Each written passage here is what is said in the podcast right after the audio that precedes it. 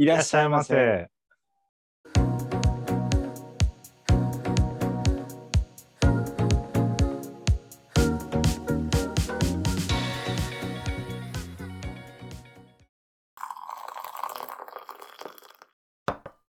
どうぞ。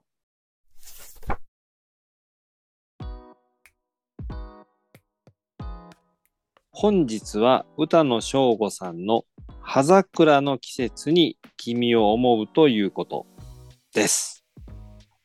前回、服部真由美さんの本やったけど、この闇と光。はいはいはい。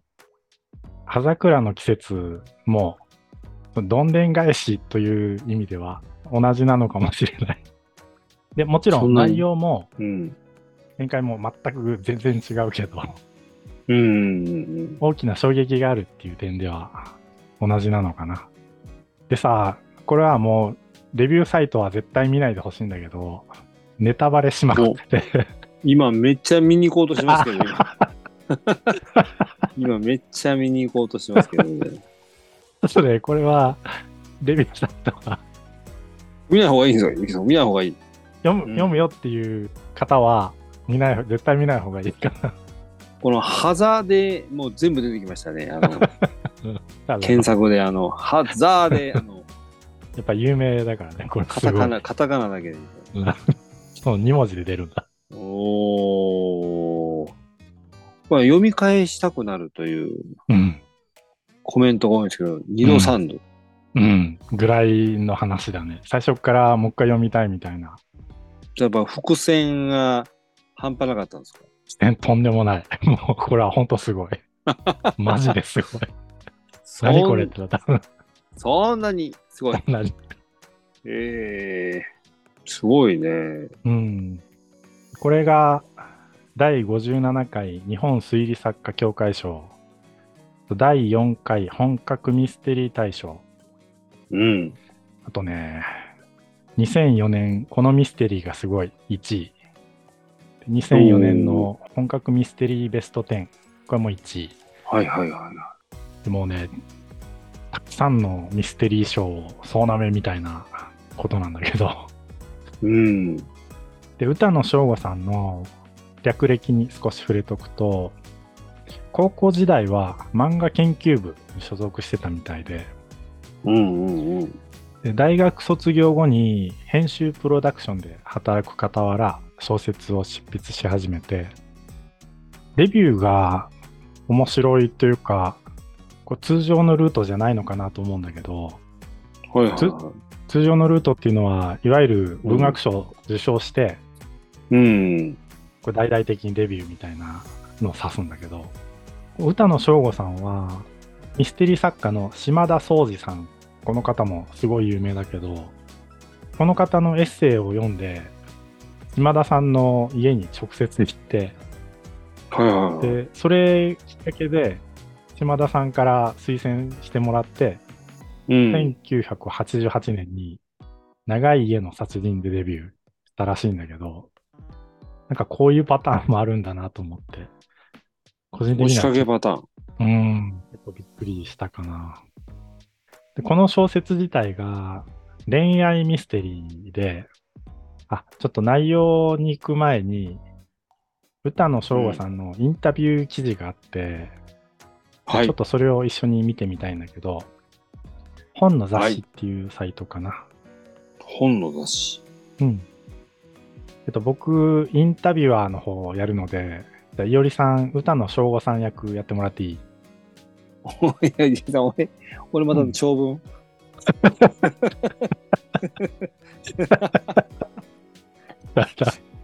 これ、はいわかりました。はい。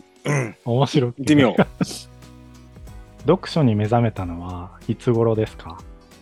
小学校に上がる前、家に絵本がたくさんあったので、読んでいた記憶がありますね。でも、学校に上がると、読書の課題があるでしょ？強制的に読みたくもない本を読まされて、感想文を提出しなければならないことが苦痛で、一気に本が嫌いになりました。うん。それでしばらく本から離れていました。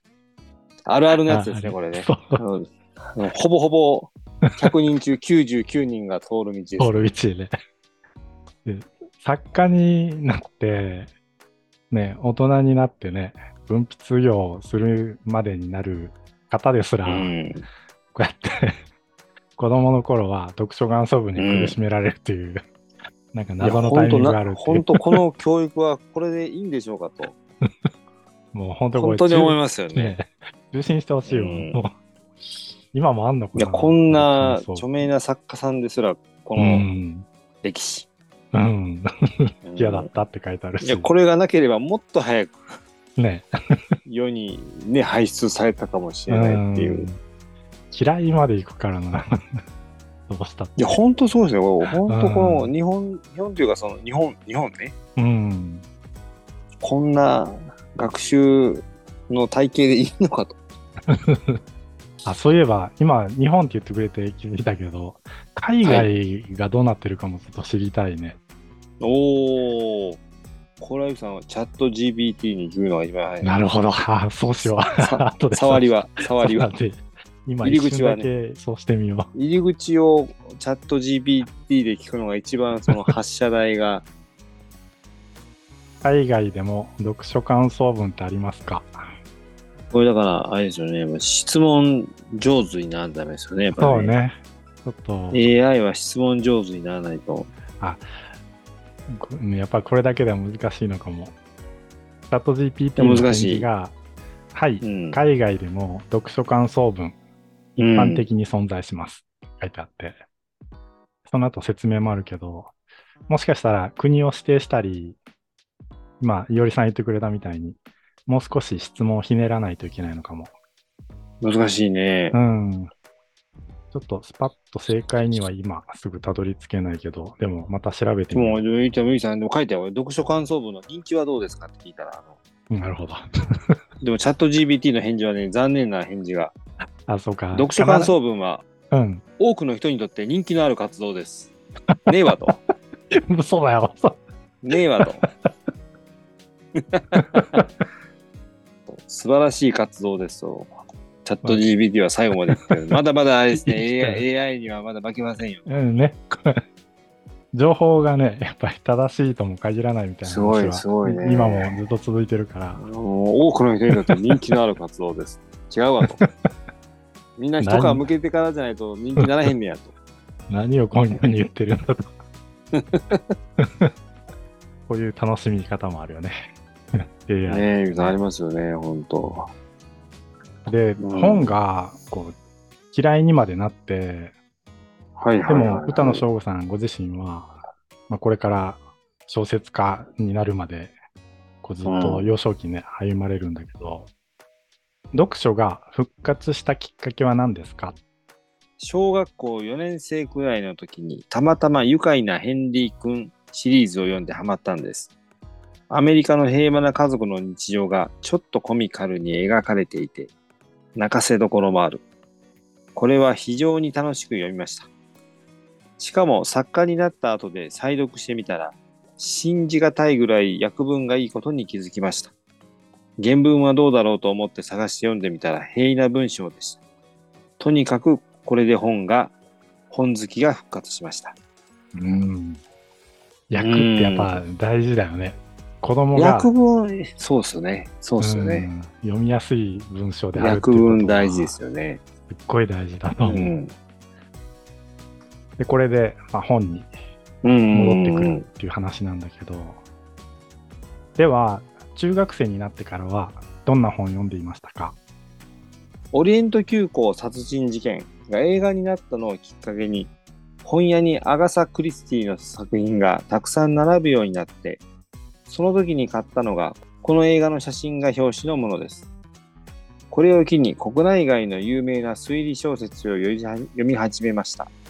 まあ、エラリー・クイーンなど非常に知られたものだけですが、国内では横溝正史のものや森村誠一の人間の証明、それと江戸川乱歩の大人向けの作品は全部読みました。そこから一気に文学少年になったんですか？いえ、その頃は僕は男は文学的活動をするものじゃないと思っていたんです。むふ。なんか、なんかこの返事がすごいよね。男は 文学男はね、男たるものを。ものはみたいな。いや、でもなんか、まあ、うん当時はなんか、いや、なんか活動としてありましたよね。うーん。あの、文化部みたいな。はいはい。文化部とそ運動部そっちのね。印象ですよね、多分うね。ん。なるほど。そっか。いや、でもね、それも、これも読書感想文のせいですよ、基本は。あの、いや、本当に、読書感想文のせいだと思います。悪が。大半、大半はうね。ん。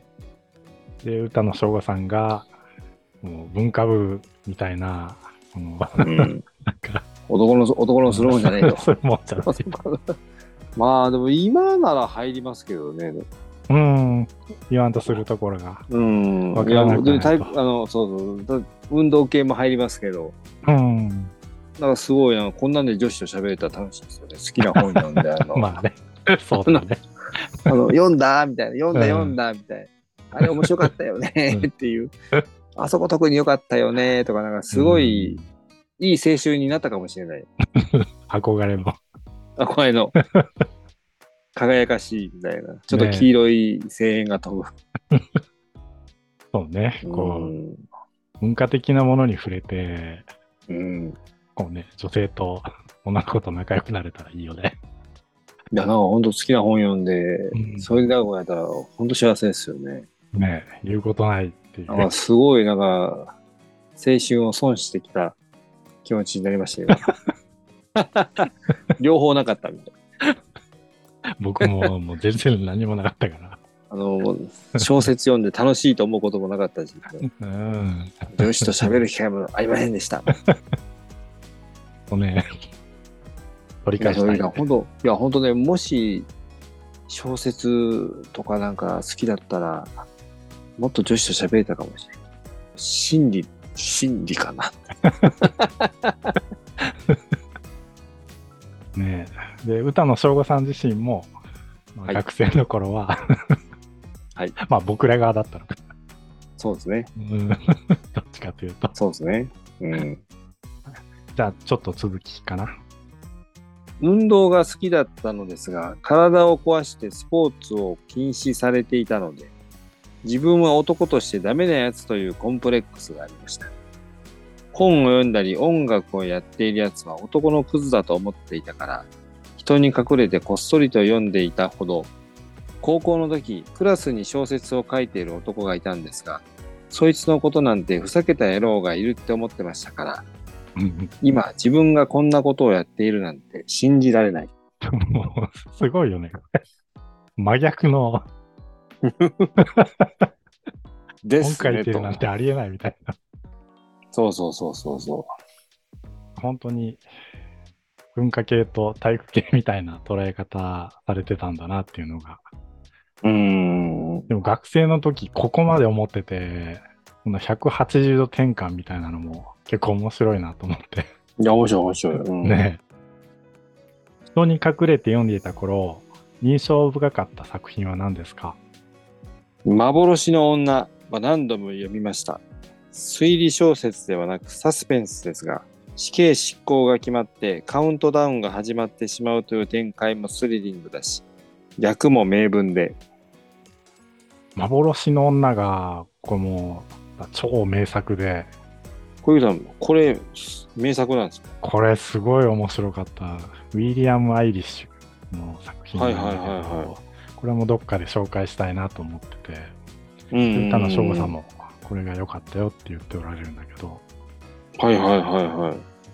次のとこが個人的にちょっと面白くて、うん。じゃあ続けるけど、歌野さんの原点になるようなトリックに驚かされた作品はなかったのですか？それが小学校高学年の頃に読んでいた推理クイズの本が結構有名な作品のネタバレになってしまっていて、だからアクロイド殺人事件なんか途中でももう分かってしまう驚けなかったんですよね。ただ衝撃を受けた作品といえば短編ですがロナルド・ノックスの密室の行者。確か僕は何かのアンソロジーで読んだと思うのですが、これも結構ありがちなことだな。うん。推理クイズの本ってね、小学生の時、僕も何冊か手にしたけど、やっぱ面白いは面白いから、夢中になったりするけど、ネタバレがあったりする時あるから、そう 大人になってね、読んだ時うに、ん。